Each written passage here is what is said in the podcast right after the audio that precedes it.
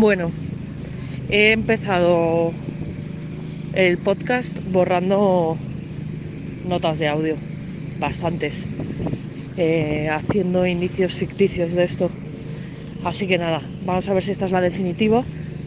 Eh, feliz año, por última vez, eh, por última vez en el 2023 y, y bienvenidos a, a este lunes de vuelta a las rutinas, a las rutinas de todo tipo, a las rutinas como salir a correr, que aquí hay bastante gente corriendo. Bienvenidos.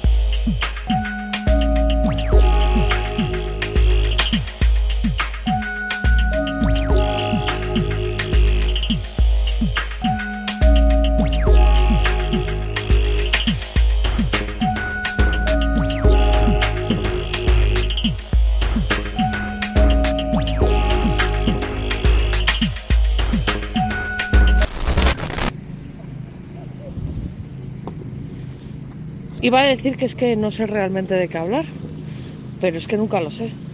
Lo que pasa es que hay veces que, que realmente me cuesta más que otras y, y no sé, no sé si hablar de, de los cortacésped, de las personas que corren,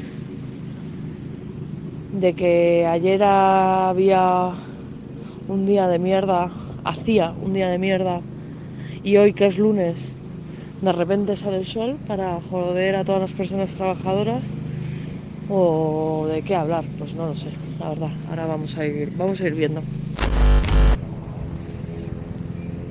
Ayer dije por Twitter o me preguntaba a mí misma en Twitter que qué pasa si algo es bello pero no es accesible a todo el mundo. Si eso sigue siendo bello. Eh, simplemente por, por, la cháchara, por, por tener conversaciones. Y, y me contestó alguien que es oyente también del podcast, que le mando un beso desde aquí, em, que en el fondo todos tenemos acceso a la belleza si tenemos sentidos. Y andaba pensando ahora, ahora que estoy aquí paseando por, por el parque, que está precioso porque hace sol, que en realidad ese pensamiento es súper privilegiado, porque, eh, claro, yo estoy aquí, pero imagínate si vives en un vertedero. Hay belleza en ese vertedero o la que tiene un pensamiento desde el privilegio soy yo, que pienso que solo pueden ser bellas las visiones más arquetípicas y hegemónicas.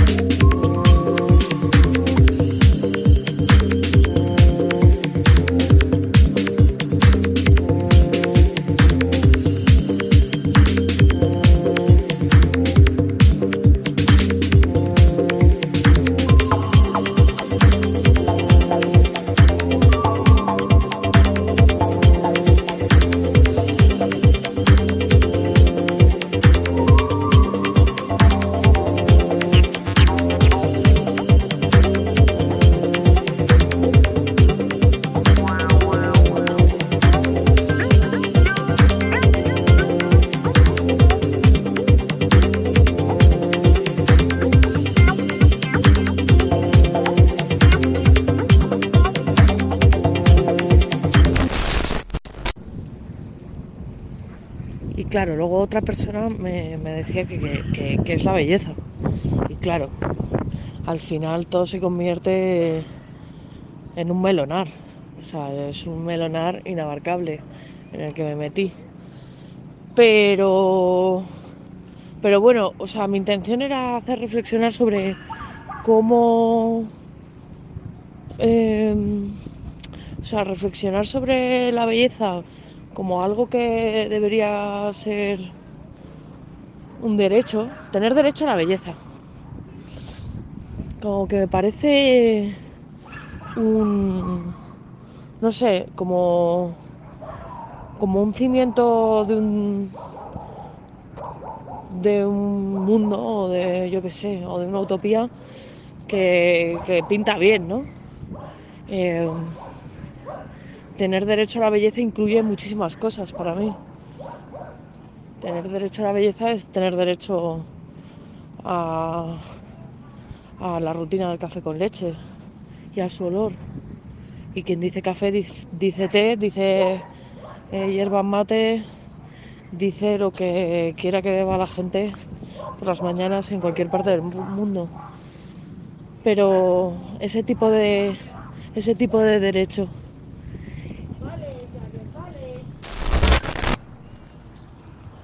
A ver, que me, he distraído con, con la fealdad de alguien tratando mal a su perro innecesariamente.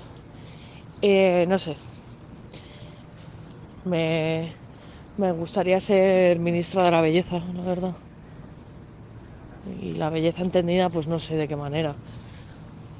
He dicho lo del café, pero la belleza como un estado mental de conjunción con el universo, que yo creo que es lo que pasa cuando ves algo que te resulta bello, ¿no? Que te sientes así como hay como una especie de, sensación de completar el puzzle. Mm. Por otro lado, o sea, se ha escrito mucho ¿eh? sobre la belleza y sobre qué es bello y demás y hablaba mucho de estas personas inteligentes, no yo, de la simetría y las proporciones, ¿no? De que algo proporcionado es bello. Y claro, por eso me gusta ser ministra de la belleza, porque es un poco como velar por, por la armonía ¿no? del mundo. Mira, me pían los pájaros y todo. Como buena ministra de la belleza, bueno, no sé, ser ministra de la belleza, qué trabajo, ¿no? Qué, qué de burocracia de la belleza. Igual que haya un ministerio de la belleza es asesinarla directamente.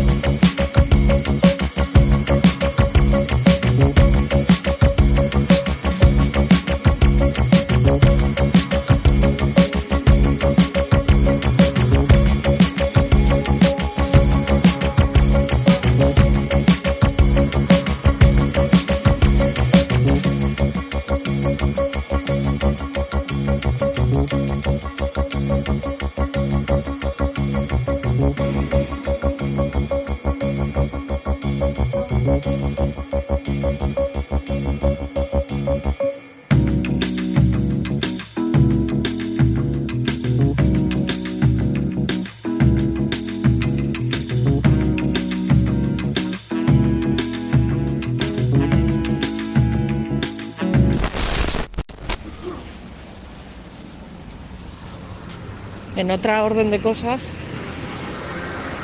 acabo de ver pasar a alguien subido en una moto de estas eléctricas. Y, bueno, por supuesto que he hecho mi lista de, de propósitos en mi querido Dexter. Mi lista de propósitos que no os quiero contar porque me da una vergüenza terrible, pero que tal vez puedo añadir lo de coger una moto eléctrica, la verdad. Eh, porque no lo he hecho nunca. Bueno, no sé si sabéis, si lo he contado aquí, que yo tuve un accidente de coche muy jodido. Y aunque he vuelto a conducir después, la verdad es que lo intento evitar. Y no sé, igual podría añadir lo de la moto. Es que hoy hace un día muy de coger la moto ¿eh? y pegarse un vuelto por Madrid. Hace un día muy... Hace un día que parece que... que está presentando lo que se viene, ¿no? Y eso que acaba de empezar el invierno, como quien dice. Pero, uff, asoma aquí hoy la primavera eh, durísimamente. Aquí, en mitad de un cruce, asoma la primavera. Que parece imposible, pero no. Aquí está asomada.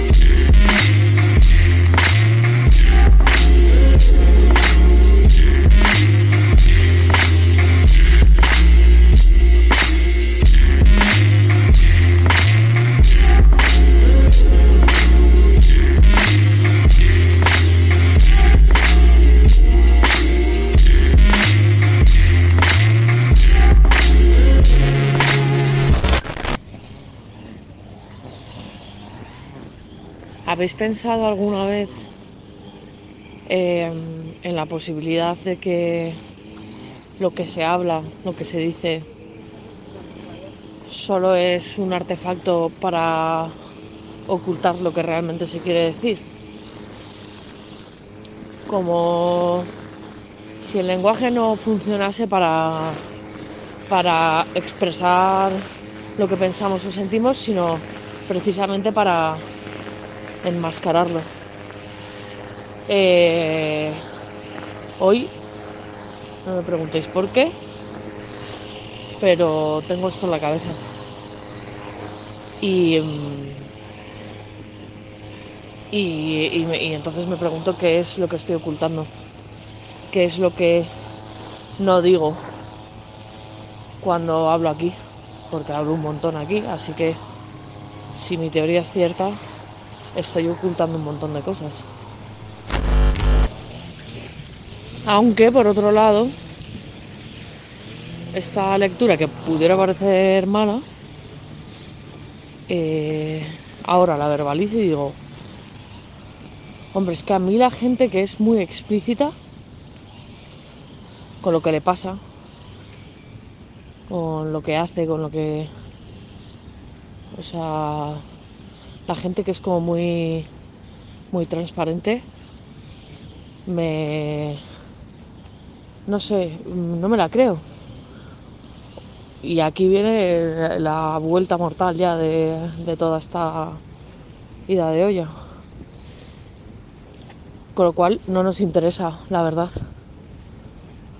La verdad es muy tosca. Y la verdad no sé, no sé por qué tanta mm, obsesión con que la verdad es, es, es buena. A ver, es buena a veces. Otras veces pues mola muchísimo más la ficción, la autoficción. Por cierto, ahora cambiando de tema, eh, lo de los libros estos de autoficción, ¿de qué van? Es que no lo entiendo el concepto. Voy a ver si busco algo en internet.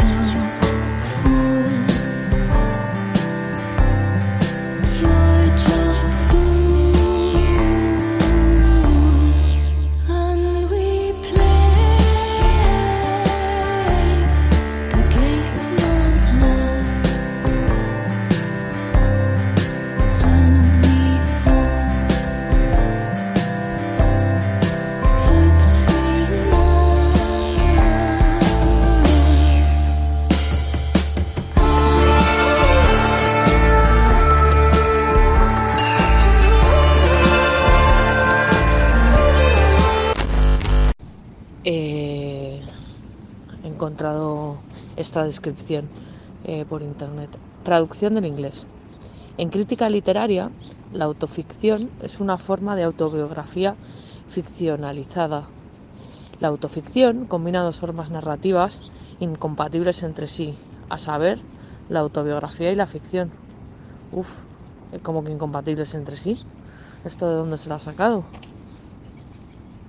Eh, Creo que cualquier biografía y cualquier autobiografía es una ficción. Creo que todo es una ficción y un simulacro, con lo cual no te, no te quiero ni contar una autobiografía. Eh, no sé, a, ver, entiendo que igual la autobiografía de Bertín Osborne no tiene... Que sí, que sí, que Bertín Osborne también, todo, ficción. No sé, eh, si alguien me quiere explicar mejor toda esta mierda, que, que me mande un audio.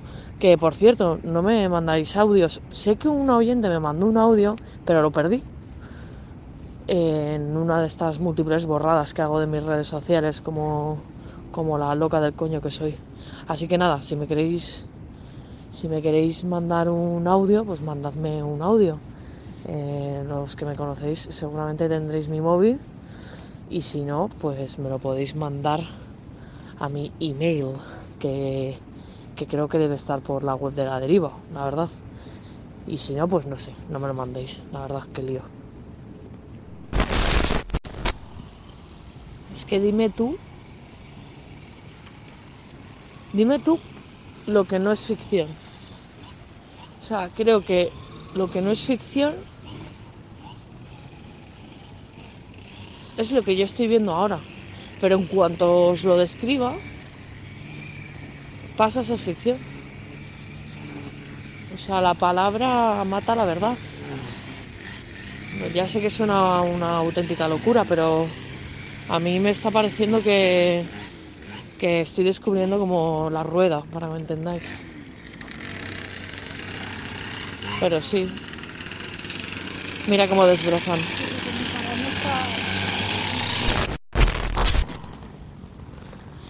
Buah, y además es mentira lo que he dicho, porque me estoy acordando ahora de... Creo que yo esto ya lo he dicho. Pero bueno, ¿qué más da? Eh, hay un libro una recopilación de artículos que se llama La realidad inventada de Paul Watzlawick en el que habla, se hizo un experimento y se comprobó que los pobres los pobres ven más grande el dinero. No, no lo perciben, se comprobó que los conos y todas esas mierdas que hay en los ojos, conos, bastones, no sé cómo, cómo se llaman, eh, modificaban su funcionamiento por un contexto sociocultural. Y eso ya, amigos, eso ya convierte todo esto en un cifostio inabarcable. O sea, si ni la percepción la podemos considerar como una cosa veraz, pues ¿qué te quiero decir? Simulacro, otra vez. Eh, tengo muchas ganas de ver a Daniel Justos y hablar del simulacro, que es lo que más nos gusta.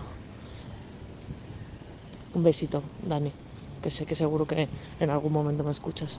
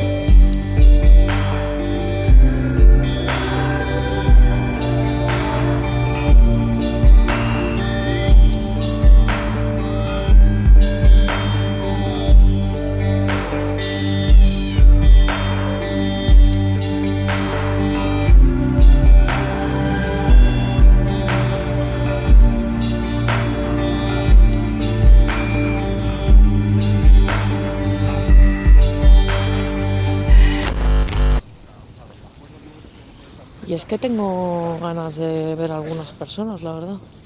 Eh, yo tengo como una especie de desapego por mi deseo de hacer, por mi deseo en general. Como que no, no sé qué me apetece, la verdad. Pero, mira, ¿qué día es hoy? 10 de enero, 9 de enero, no tengo ni idea.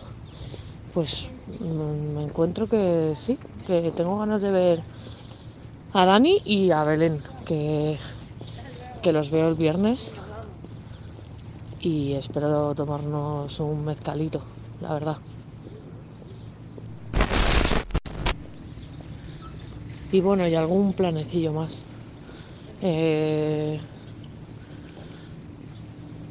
mm, iba a decir que, que empieza el año con buen pie, pero vamos, es, es un poco arriesgado. Pero bueno, como todo es una ficción, pues la ficción de hoy es esta. Y vamos a aprovecharla. Hay que embrace, embrace the fiction. Así que a, ello me dispongo. A ver si quitan ya la, la decoración de Navidad, ¿no? Es un poco disonancia cognitiva, la verdad.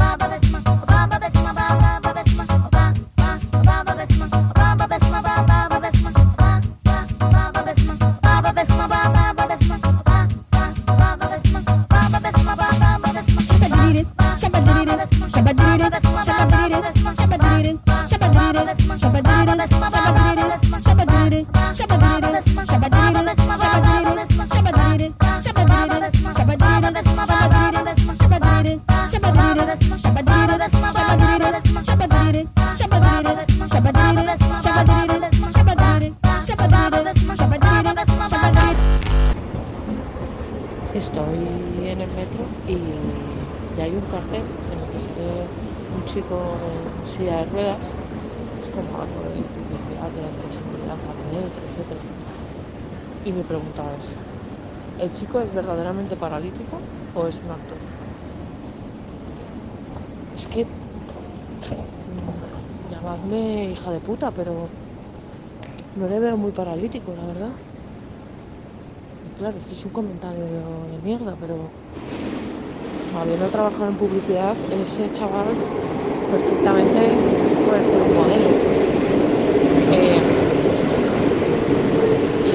y, claro, ya han escogido a alguien afable y guapo, no a alguien afable, guapo y paralítico. Me da la sensación, pero bueno. Si alguien conoce al chaval en cuestión, que me lo confirme. Eh, se me acaba de ocurrir que, que es buena idea venirse a leer al metro. O sea, siempre lo, siempre lo suelo hacer. Pero quiero decir como, como un plan exclusivo. Como, ¿qué haces hoy por la tarde? Ah, me voy al metro leer. Eh, no sé por qué, me, me gusta mucho leer en el metro. Me concentro mejor que en cualquier otro lado. porque en la cama soy prácticamente incapaz, porque me quedo dormida con, con mucha facilidad, no dormida, pero no puedo prestar atención al libro correctamente. Y, la otra opción es pues sentarme con un cafecito a leer, que esa es también una de mis selecciones preferidas. Pero el metro, sin lugar a dudas, es lo mejor. Pero no cojo tanto metro como libros me gustaría leer.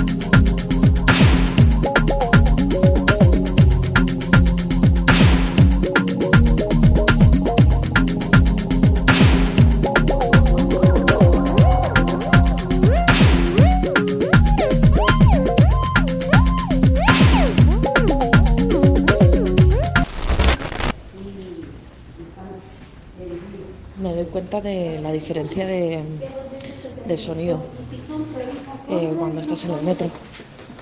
Ahora estoy saliendo. Pero, pero bastantes personas, y yo misma también lo pienso, y lo he dicho aquí, eh, me han recomendado ampliar la ruta de paseo, joder, con las escaleras. Eh, y, y bueno, poco a poco.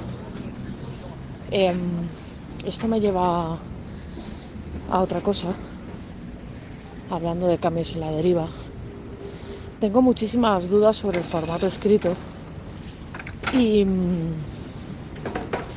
y creo que es principalmente porque lo he dotado de unas secciones, lo cual es eh, todo lo contrario a lo que debería ser una deriva. Eh, y luego tiene como un como un tono de, de recomendaciones, de reflexiones sobre cosas que se deberían ver. Y, y la verdad es que llevo bastante tiempo sin enviar un capítulo del newsletter escrito porque le estoy dando vueltas a, a qué es lo que quiero hacer con él. A ver, que me atropellan. Y el caso es que llevo el ordenador conmigo porque ahora tengo una tutoría con los alumnos y luego he quedado a comer y, y bueno, y, y, y, tenía pensado como irme a escribir o, o a pensar a algún lado también tengo el cuaderno y, el estuche y demás. Y, y, mientras hablo de esto, de repente es que igual he dado con la clave. Igual es escribir el newsletter desde sitios diferentes. O sea, sentarme en cafeterías diferentes, parques diferentes, oficinas ajenas. Y no sé, me... Joder, mm, me parece una buena idea, creo. Eh, por lo menos como que me da ganas. Y ya que algo me dé ganas, pues es bastante significativo. Debe ser que tengo el día como con ganas, porque antes he dicho que tengo ganas de ver a gente, ahora tengo ganas de esto. Eh, parece ser que es, que, es un, un día energético, eh, o al menos un día que relata una ficción bastante energética. Aquí está la calle de Concepción Bahamonde. ¿Quién será? Vamos a buscarlo. Pues, pues no te creas, he tenido que parar unos minutos para hacer la búsqueda. No, no ha sido cosa fácil. Em, bueno, como era de esperar, eh, esto que está por la zona de, Marqués de Zafra, eh, debe ser que todas las calles de por aquí tienen que ver con el marquesado de Zafra, ¿no? Entonces, Concepción Vagamonde, podemos decir que es en realidad María de la Concepción Rodríguez de Bahamonde y Sarria, séptima marquesa de Zafra y cuarta vizcondesa de Matamala, cansada con Francisco Torres y Babi. Pues así están las cosas en, en Manuel Becerra.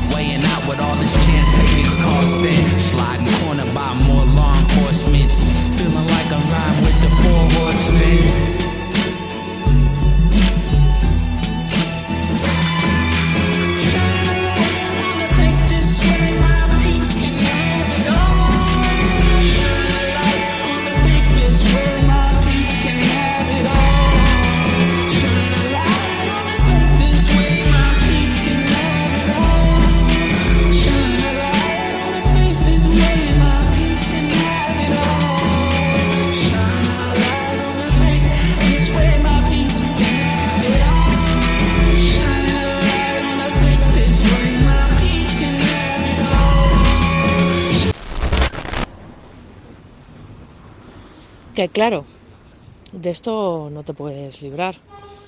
Eh, ahora está el concepto este de, de Nepo Babies, pero Nepo Babies ha habido siempre.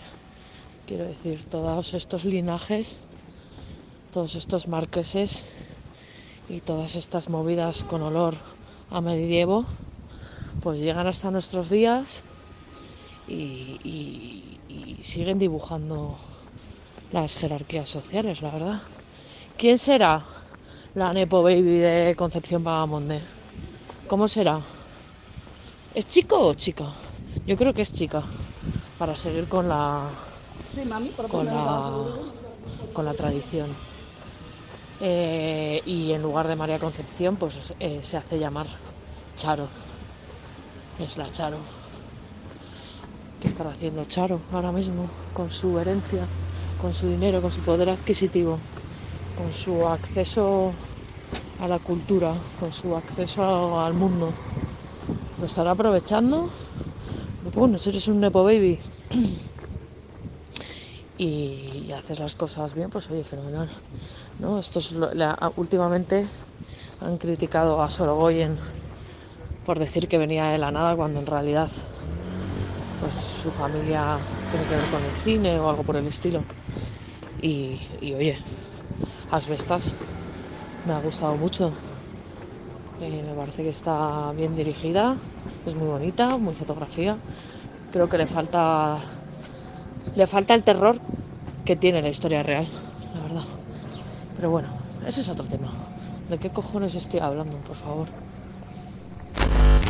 Pues nada, ya estoy llegando a, a- hacer de directora académica y profesora de dirección de arte y, tía dicharachera en Día Tonto Tarde. ¿Habrán currado Navidades? ¿Se habrán tocado los huevos? ¿Alguien lo sabe? ¿Vosotros qué creéis? Mira, llegamos a la puerta y esperamos que no se abra.